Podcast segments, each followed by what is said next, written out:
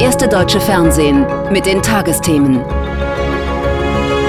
Heute im Studio Ingo Zamperoni und Jens Rieber. Guten Abend, willkommen zu den Tagesthemen. Auch von mir einen guten Abend.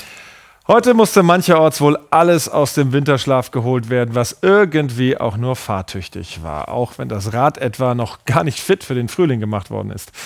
Denn bei sehr vielen öffentlichen Verkehrsbetrieben fuhren weder Busse noch Bahn. Wer kein Homeoffice machen konnte, brauchte also Alternativen. Per Rad, Auto oder am besten gleich zu Fuß. Und das betraf Millionen Menschen in Deutschland. Mal wieder Streik, was zu einigem Unmut führte. Doch diejenigen, die Busse und Bahnen heute nicht führten, die haben klare Vorstellungen, was sich bei ihrer Arbeit verbessern muss. Caroline Wissing. Inge Ritter fährt seit 31 Jahren U- und Straßenbahnen in Essen. Eine Schicht, neun Stunden. Neun Stunden Konzentration, Zeitdruck, meckernde Fahrgäste. Mal früh morgens, mal spät abends. Das Schichtsystem bringe sie und die Kollegen immer mehr an die Belastungsgrenze. Die meisten Kollegen arbeiten sechs Tage, das heißt, sie arbeiten sechs Tage, zwei Tage frei, rollende Wochenenden. Man hat alle sechs Wochen mal ein Wochenende frei, komplett. Das heißt, einen normalen Freundeskreis außerhalb der Ruhrbahn kann man vergessen. Wie in mehr als 80 Städten bundesweit stehen heute auch in Essen die Busse und Bahnen still. Inge Ritter und rund 90 Prozent ihrer Kollegen streiken. Hier in Nordrhein-Westfalen geht es den Beschäftigten nicht vorrangig ums Geld, sondern um die Arbeitsbedingungen. Kaum noch Wendezeiten, keine Zeit auf Toilette zu gehen, kurz mal in die Stulle beißen. Ähm, Straßenverkehr wird immer mehr, man schafft die Fahrzeiten nicht. Stress, der auf die Gesundheit gehe. Daran muss sich etwas ändern, sagt die Gewerkschaft. Wir haben Krankheitsquoten von über 20 Prozent ähm, in den Verkehrsbetrieben durch das ganze Land hinweg und die Menschen brauchen einfach Entlastung. Also die arbeiten im Schichtdienst, die haben immer, die stehen zu unterschiedlichen Uhrzeiten auf und das äh, macht die Menschen krank und ähm, deswegen geht es in dieser Tarifrunde tatsächlich eigentlich nur um Entlastung für die Kolleginnen und Kollegen. Konkret lauten die Forderungen kürzere Arbeitszeiten ohne finanzielle Einbußen, mehr Entlastungstage und Zulagen bei besonderen Schichten. Durchaus nachvollziehbar für viele, die täglich Busse und Bahnen nutzen. Die Stimmung angesichts der vielen aufeinanderfolgenden Streiks aber eher durchwachsen. Man hat schon irgendwie das Gefühl, nicht mehr richtig vorwärts zu kommen, egal ob auf der Straße oder auf der Schiene. Aber naja, man hat als Normalo nicht so den Einfluss darauf. Ne? Auf der einen Seite habe ich Verständnis dafür, dass diese Streiks wahrscheinlich sinnvoll und notwendig sind. Auf der anderen Seite sorgt es natürlich dafür, dass mein Alltag und der von vielen anderen deutlich schwieriger wird. Die Arbeitgeberseite kritisiert am Streik heute vor allem den Zeitpunkt, so kurz nach Verhandlungsbeginn. Wir haben gerade in der letzten Woche zum ersten Mal einen Auftakttermin gehabt. Ähm, einzelne Punkte mal beleuchtet, aber auch nicht viel mehr. Dass in dieser Woche jetzt schon den ganzen Tag gestreikt wird, passt nicht zur Verhandlungssituation und insofern völlig überzogen. Für kürzere Arbeitszeiten sehe man außerdem gerade keinen Spielraum. Dann müssten mehr Leute eingestellt werden, der Arbeitsmarkt aber sei leergefegt. Inge Ritter hingegen meint, wenn die Arbeitsbedingungen besser wären, würden auch mehr in den Job wollen. Wenn der Beruf attraktiver gemacht wird, mit eben halt kürzeren Arbeitszeitstunden in der Woche, ja, vernünftigen Ausgleich, alle Sonderzahlungen, dass man die bekommt, dann haben wir wahrscheinlich eine Zukunft und können wieder vernünftig aufbauen, dass wieder auch vernünftig alles rollt und die Fahrgäste vernünftig von A nach B befördert werden. Mitte Februar steht die nächste Verhandlungsrunde für den öffentlichen Nahverkehr an. Als politisches Engagement reicht es vielen Menschen in Deutschland schon, alle paar Jahre zur Wahl zu gehen. Doch die Demokratie, die lebt nicht vom Wählen allein, sondern auch vom Gewähltwerden. Für den Stadtrat bis hin zum Bundestag. Dafür engagieren sich weit mehr als eine Million Menschen in den ganz unterschiedlichsten Parteien, die dem Grundgesetz nach ja an der Willensbildung mitwirken. Und nun berichten einige Parteien zum Jahresbeginn von überdurchschnittlichem Mitgliederzuwachs. Eine neue Politisierung oder nur eine Momentaufnahme? Tim Diedrichs und Anbrit Backenbüll. Demokratie heißt gleiche politische Freiheit für alle. Maria Maas und Tochter Emma studieren das Begrüßungsheft der Grünen. Seit knapp drei Wochen ist die Mutter jetzt Parteimitglied. In der Familie ging es schon immer politisch zu. Auch bei den Demos gegen Rechtsextremismus in Hamburg waren sie zuletzt dabei. Zu fünft. Doch das allein reicht der 40-Jährigen jetzt nicht mehr. Wir haben Hakenkreuze in der Nachbarschaft gehabt, irgendwie rassistische Begegnung von Freundinnen und wir hatten so das Gefühl, okay, irgendwie wird diese Stimmung immer ähm, aufgeputschter und genau in diesem Moment kam halt eben diese Korrektivrecherche, die dieses Grundgefühl so bestätigt hat. Und wir haben halt gedacht, okay, wir oder ich möchte etwas dagegen tun. So wie offenbar 2600 weitere Neumitglieder, die die Grünen seit Jahresbeginn deutschlandweit nach eigenen Angaben verzeichnen. Maria Maas sagt, sie wolle nicht, dass ihre drei Kinder groß werden mit Rassismus, Intoleranz, Demokratiefeindlichkeit. Antje Hebel, bislang eine Wechselwählerin. Seit knapp zwei Monaten ist die Intensivfliegerin nun in der AfD. Und im Januar kamen etwa 3300 neue Mitglieder hinzu, mehr als sonst, wie die Partei vermeldet. Hebel will vor allem in Gesundheitsfragen mitgestalten.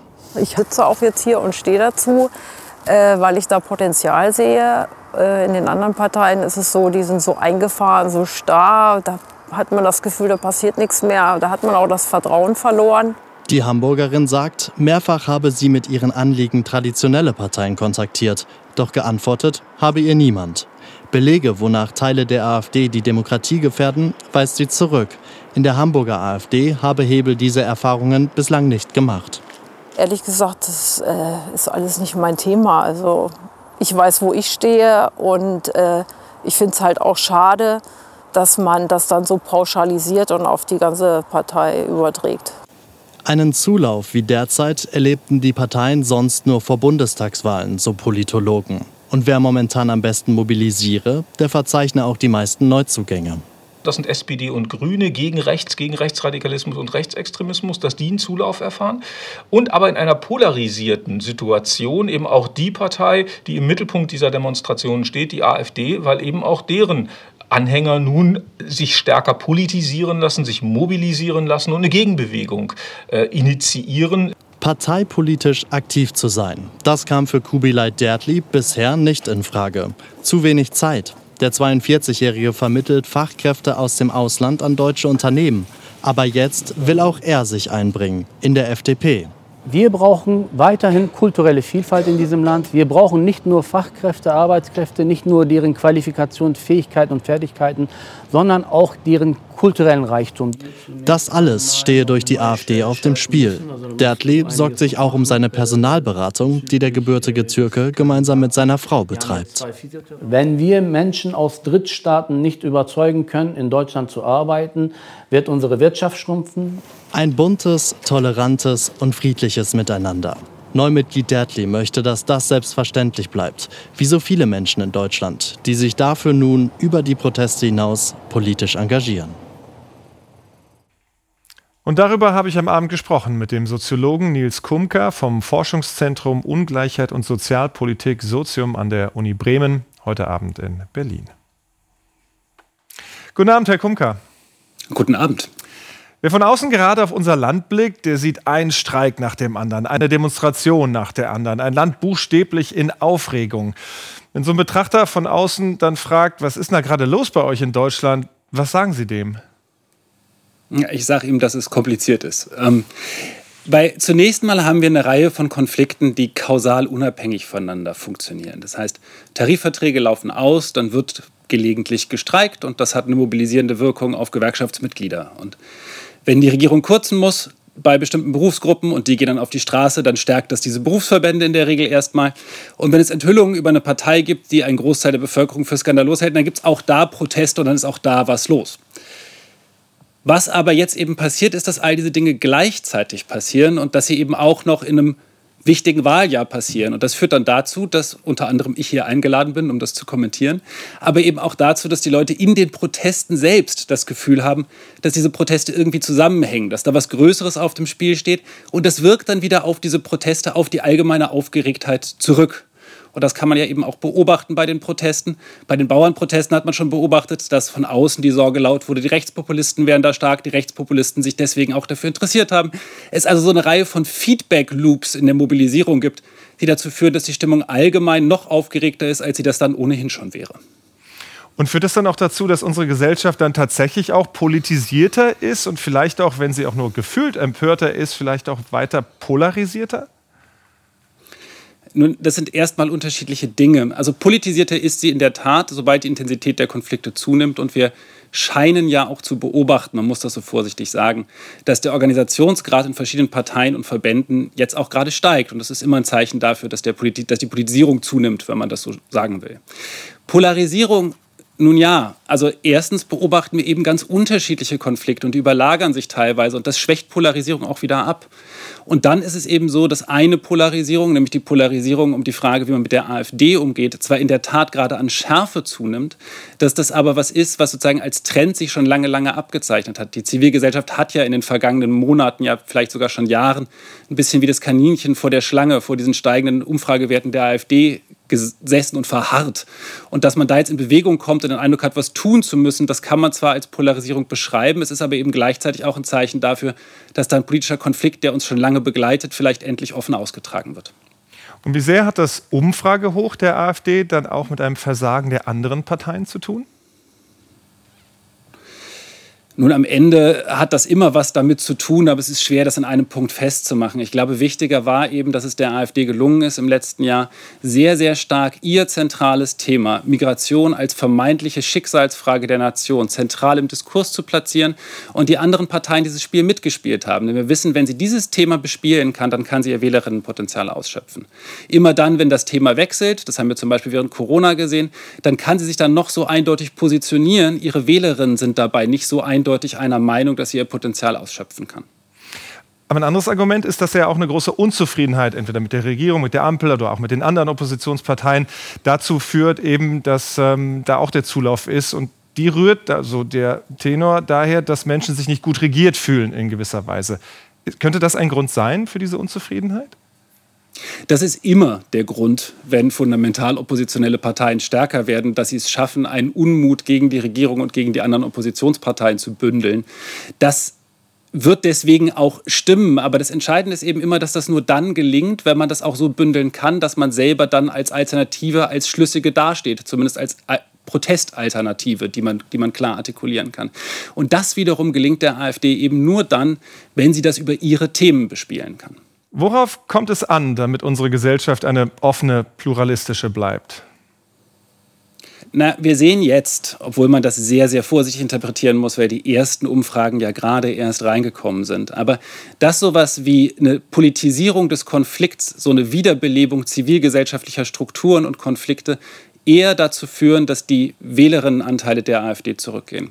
Das heißt, Konflikte offen durchfechten, wenn Leute den Eindruck haben, dass es in den Konflikten auch um ihre Interessen geht und sich dementsprechend organisieren, dann ist das erstmal eine gute Nachricht für die Demokratie. Herr Kumka, ich danke Ihnen für Ihre Einschätzungen nach Berlin. Ich danke.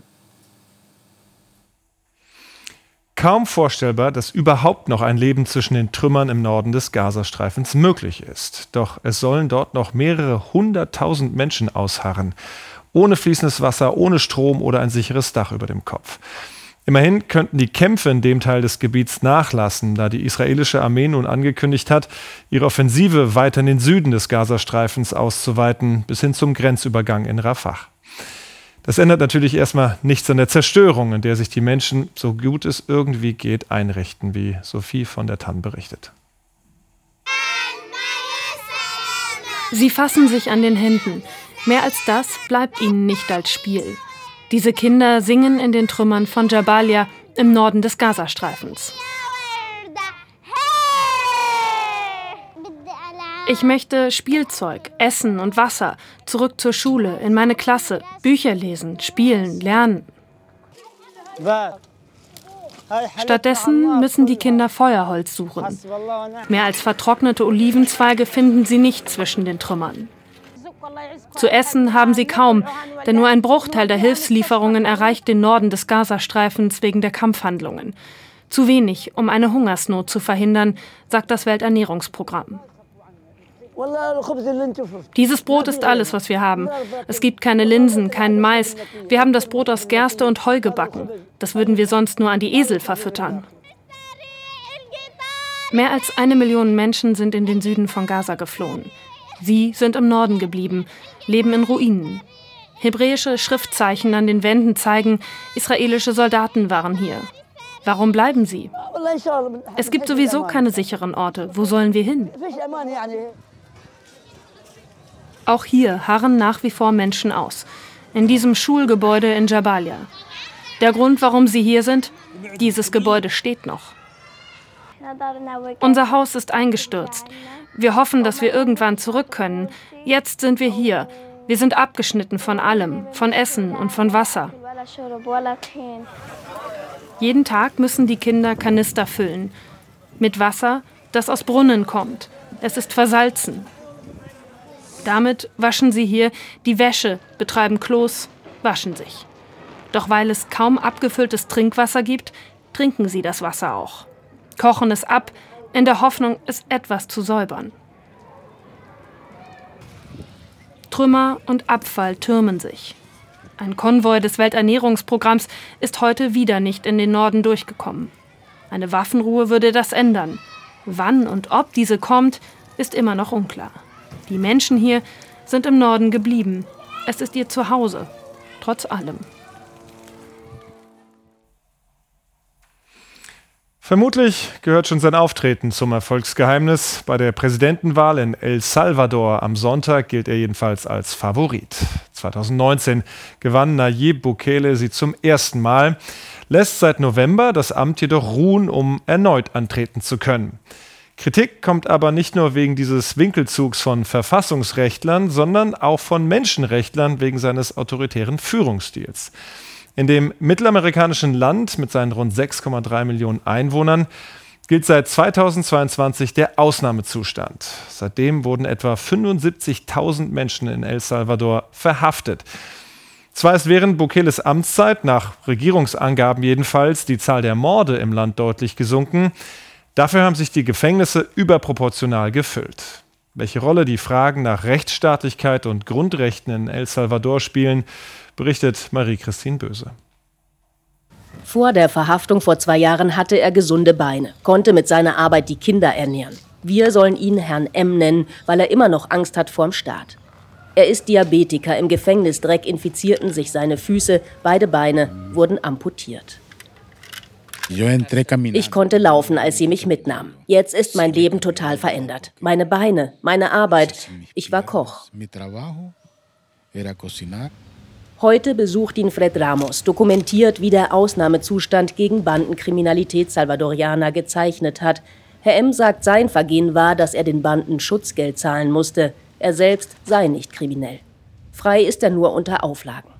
Fred hat viele solcher Fälle fotografiert. Kollateralschäden nennt sie die Regierung.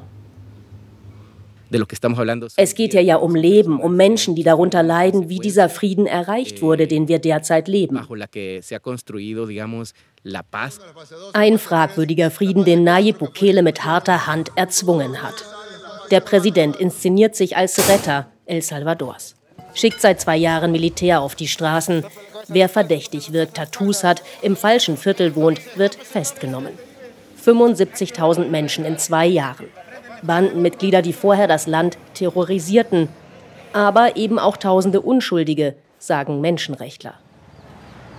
Vor den Gefängnissen warten Familien vergeblich auf Nachricht, schicken Essenspakete hinein, weil es drinnen fast nichts gibt. Mehr als 200 Menschen starben bereits in Haft. Gerade arme Menschen, die früher unter den Banden litten, leiden heute unter dem autoritären Staat. Der Präsident kontrolliert das Parlament, die Gerichte und alle Institutionen, die ihn eigentlich kontrollieren sollen. Der Präsident trifft die Entscheidungen. Das ist Autoritarismus. Die Mehrheit will trotzdem Bukele wählen, weil sie sich sicherer fühlt. Um ihn wächst ein Kult. Er ist überall. Die Mordrate sinkt, sagt Bukele. Wer an ihm zweifelt, lügt. Er zeichnet dieses Bild. El Salvador, ein Surferparadies, weltoffen, technologieaffin. Doch seine Entscheidung, den Bitcoin als Währung zu etablieren, floppt. Und während der Präsident Journalisten beschimpft, bekommen freundliche YouTuber Interviews. Influencer wie Douglas Guzman leben davon, Lobeshymnen auf Bukele zu posten. Für seine Follower streamt er begeistert aus San Salvador, dass nachts ja jetzt sicher sei und wiederholt die Slogans des Präsidenten. Wir haben ein neues El Salvador. Das Land wird wiedergeboren. Wir sind auf gutem Weg.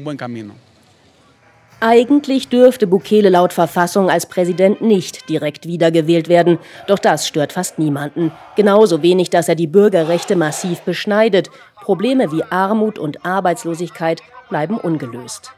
Eh, Wir erleben hier eine Propaganda, bekommen Bilder eines sehr schönen Landes vorgesetzt. Und die Menschen sagen, dass sie glücklich sind. Aber sie kritisieren die Regierung nicht, aus Angst, dann wegen des Ausnahmezustands festgenommen zu werden. Herr M. fürchtet, dass Menschen wie er die Kollateralschäden einfach vergessen werden. Ja, der Präsident habe El Salvador Sicherheit gebracht, doch für ihn war der Preis viel zu hoch. Weitere Nachrichten des Tages jetzt mit dir, Jens. Ja. Mit zweimonatiger Verspätung haben Bundestag und Bundesrat heute den Haushalt für das laufende Jahr beschlossen. Er sieht Ausgaben von rund 477 Milliarden Euro vor. Davon sollen 39 Milliarden über neue Kredite finanziert und die Schuldenbremse eingehalten werden. Ebenfalls im Bundestag beschlossen ist der Abbau von Subventionen für Agrardiesel. Diese und andere Kürzungen sind Teil des sogenannten Haushaltsfinanzierungsgesetzes, das im Bundesrat aber erst im März beraten wird. Abgelehnte Asylbewerber ohne Bleiberecht können künftig schneller abgeschoben werden. Der Bundesrat stimmte heute für ein entsprechendes Gesetz. Es sieht vor, dass die Polizei mehr Rechte bei Wohnungsdurchsuchungen bekommt und Ausreisepflichtige künftig 28 statt bislang 10 Tage festgehalten werden können. Außerdem billigte die Ländervertretung eine Reform des Staatsangehörigkeitsrechts. Ausländer, die bereits länger in Deutschland leben, können jetzt schon nach fünf statt bislang acht Jahren einen deutschen Pass bekommen. Eine doppelte Staatsbürgerschaft wird grundsätzlich möglich. Die Ampelkoalition hat ihre Unstimmigkeiten bei der geplanten Legalisierung von Cannabis ausgeräumt. Das Gesetz könne zum 1. April kommen, teilten die Fraktionen von SPD, Grünen und FDP mit. Zuvor müssten sich aber noch Bundestag und Bundesrat damit befassen. Geplant ist, Cannabis in Teilen zu legalisieren. Besitz und Konsum in kleinen Mengen sollen für Erwachsene ab 18 Jahren nicht mehr strafbar sein. Anbau und Kauf sollen über Vereine ermöglicht werden, um den Schwarzmarkt zurückzudrängen. Bund und Länder haben sich auf ein langfristiges Förderprogramm für Schulen in sozialen Brennpunkten geeinigt. Damit sollen Förderangebote für Kinder aus benachteiligten Familien finanziert werden. Bund und Länder stellen dafür zehn Jahre lang je eine Milliarde Euro pro Jahr zur Verfügung.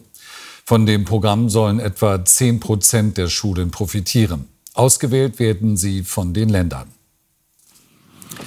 In der kenianischen Hauptstadt Nairobi sind bei der Explosion eines mit Gasflaschen beladenen Lastwagens vergangene Nacht drei Menschen ums Leben gekommen. Mehr als 280 wurden verletzt, von ihnen schweben mindestens 24 noch in Lebensgefahr. Die Explosion ereignete sich auf dem Gelände eines offenbar illegalen Flüssiggaslagers. Das Feuer griff schnell auf nahegelegene Wohnhäuser und Lagerhallen über. Es gibt Korruptionsvorwürfe gegen die Bezirksregierung, die den Betrieb der Anlage geduldet habe. Gebt ihr ihnen zu essen. So soll es Jesus laut Bibelüberlieferung gesagt haben am See Genezareth. Und obwohl nur fünf Brote und zwei Fische da waren, wurden alle Menschen satt bei der Speisung der 5000. Ganz so viele Menschen kommen nicht, wenn die Vesperkirche in Nürnberg ihre Türen öffnet, doch natürlich sehen sich die Verantwortlichen dort in genau dieser christlichen Tradition, wenn sie warmes Essen anbieten. Und die Gelegenheit auf eine Mahlzeit in Gemeinschaft, die nutzen viele. Denn es geht eben nicht nur darum, günstig ein Essen zu bekommen, es geht auch darum, nicht allein zu sein. Mittendrin, wenn man so will. Konstanze Schulze war für uns bei dieser Speisung in Nürnberg dabei. Moin. Schönen guten Morgen. Die Vesperkirche öffnet und es sind Hunderte, die an diesem Tag hierher kommen. Ein Ansturm ins Warme.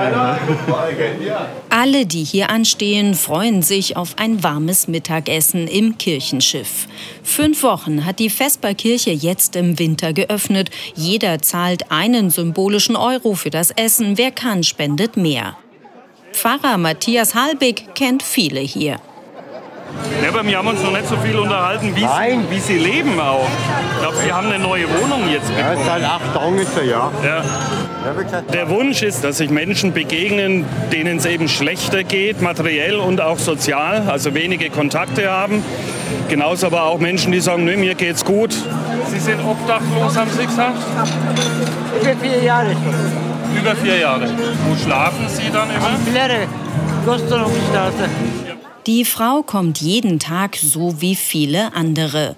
An den Tischen sitzen Obdachlose und Senioren mit knapper Rente, neben Berufstätigen und Familien aus dem Viertel. Jeder ist willkommen. Felicia Winterstein ist selbstständig und mit einem Kollegen da. Sie findet es gut, dass die Kirche voll ist. Ich wurde direkt von unserem Lieblingsnachbarn begrüßt. Der ist, glaube ich, keine Ahnung, 90 Jahre alt und schwerhörig, aber total der liebe Mensch. Und da freue ich mich einfach, wenn ich die Leute aus der Nachbarschaft hier sehe. Aus der Nachbarschaft sind auch viele, die hier helfen. 500 Ehrenamtliche geben Essen aus, spülen, bedienen und haben gute Laune. Was auf die Teller kommt, wird aus Spenden und Kirchensteuern finanziert. Das ist hundertprozentig ein Soul Food. Und wie gesagt, wir hören hier oft, mache ich mir zu Hause nicht selber, finde ich toll, dass es es hier gibt. Seit neun Jahren ist die Vesperkirche in der kalten Jahreszeit Anlaufpunkt für Nürnberger, die nicht alleine sein wollen.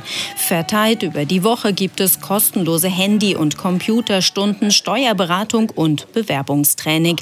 An diesem Tag sind auch Ärzte und Apotheker da.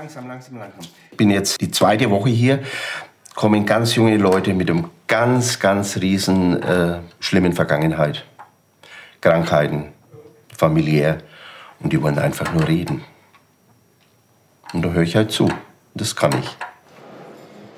Nebenan der improvisierte Friseursalon für alle, die kein Geld haben, sich die Haare schneiden zu lassen. Wie lange ist denn der letzte Schnitt jetzt her? Schon vielleicht ungefähr, ja, ungefähr. Okay. Ja, für mich ist es einfach auch wichtig, dass jeder die Möglichkeit hat, sich wohlzufühlen. Und wenn wir das ermöglichen können, ist mir das sehr wichtig. Die Essensausgabe läuft unterdessen weiter. 500 Portionen gehen heute raus. Auch Pfarrer Halbig packt mit an. Ich mache das, wo ich nötig bin. Und wenn es abservieren ist, ist es abservieren. Wenn es wischen ist, ist es wischen. Elisabeth ist die Jüngste, die hilft. Äh, die Löffel sind leer. Die Neunjährige ist mit ihrer Mutter für den Tee- und Kaffeestand am Wochenende zuständig. Weil eben die Elisabeth noch zur Schule geht und ich Vollzeit arbeite, können wir nur am Samstag und Sonntag hier mitarbeiten quasi. Es ist schwierig für mich, ja, aber es geht. Ich habe es ausprobiert und dann fand ich es ganz schön cool. Warum denn? Keine Ahnung. Irgendwie ist es ein schönes Gefühl, Leuten zu helfen. Ein schönes Gefühl, Wertschätzung und Zusammenhalt. In der Vesperkirche hören sie sich zu. Arm und reich, groß und klein sind füreinander da. Sie wurden schon Opfer einer Abstimmung, weil sie entweder die Gehwege versperrten, umgestoßen in der Gegend rumlagen oder andere Verkehrsteilnehmer einfach nur nervten. Also votierte eine Mehrheit in Paris dafür, die mietbaren E-Scooter zu verbieten und aus dem Stadtbild zu verbannen. Jetzt nimmt die Stadtregierung das nächste Verkehrsmittel ins Visier, SUVs. Die Großstadt-Dschungelkarossen sollen aus der Pariser Innenstadt vertrieben werden durch massiv verteuerte Parkgebühren für diese Pkw-Gewichtsklasse. Ob es wirklich so kommt, am Sonntag steht die Abstimmung dazu an. Sabine Rau. SUVs gehören in Paris zum Straßenbild wie der Eiffelturm. Auf den großen Verkehrsachsen und Boulevards, aber auch in den schmalen Innenstadtgassen. Stadtpanzer spotten die Pariser. Gerne beanspruchen die Riesenlimousinen auch mal zwei Parkplätze und blockieren Fußgängerwege. Parkraum ist knapp in Paris. 90 Prozent sitzen alleine im Auto und ich bezweifle, dass die alle einen dringenden Grund haben, mit dem Auto zu fahren. Schlecht für die Umwelt, ja, aber das sind doch nicht allein die SUVs. Die Pariser Straßen müssen entzerrt werden, um mehr Platz für Fahrräder zu schaffen. Das Rathaus von Paris bringt jetzt Bewegung in die Debatte.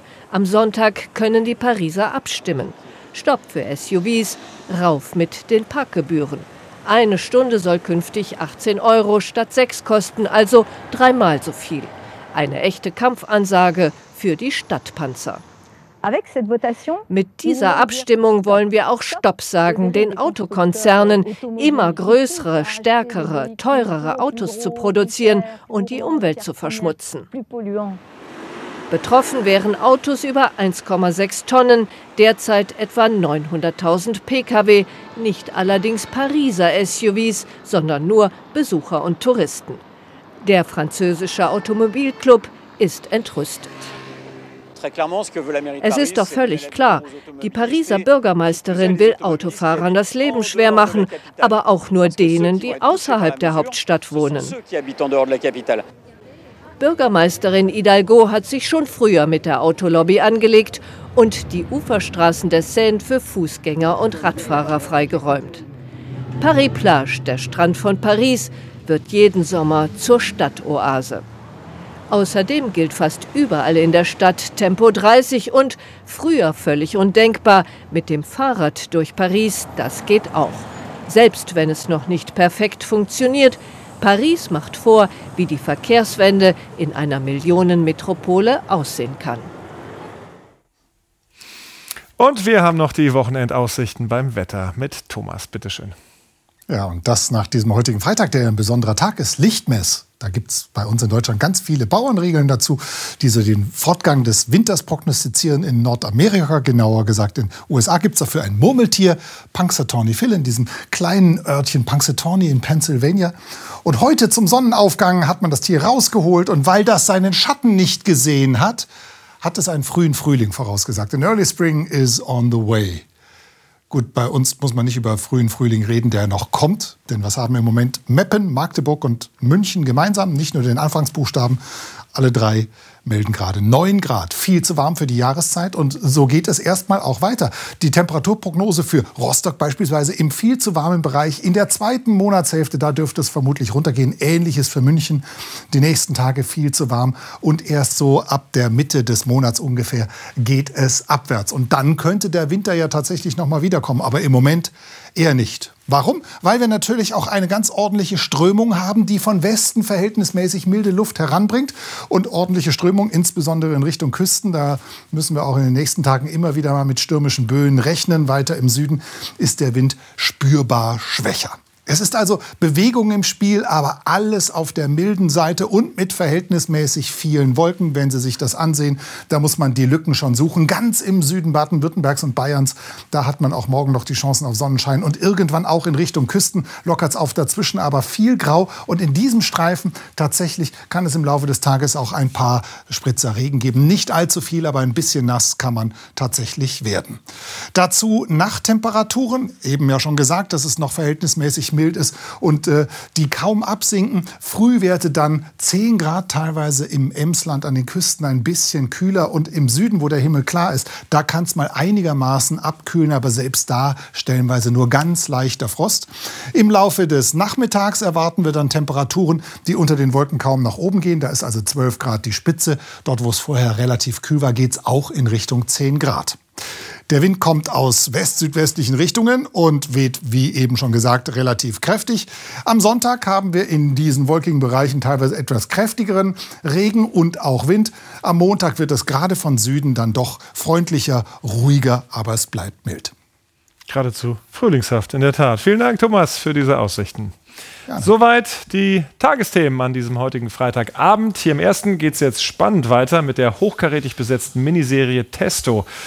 Jetzt alle Folgen direkt am Stück hier im ersten. Aktuelle Nachrichten haben wir für Sie jederzeit auf tagesschau.de und bei Tagesschau 24. Und wir sind dann morgen Abend wieder für Sie da. Bis dahin. Ihnen einen schönen Abend. Tschüss und bleiben Sie zuversichtlich.